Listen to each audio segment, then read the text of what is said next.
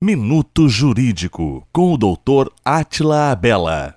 Está previsto para hoje, dia 23 de março, greve dos servidores do INSS. A Federação Nacional dos Sindicatos dos Trabalhadores em Saúde, Trabalho, Previdência e Assistência Social e também dos servidores públicos federais deliberou greve por tempo indeterminado caso o governo não acate as negociações com os sindicatos.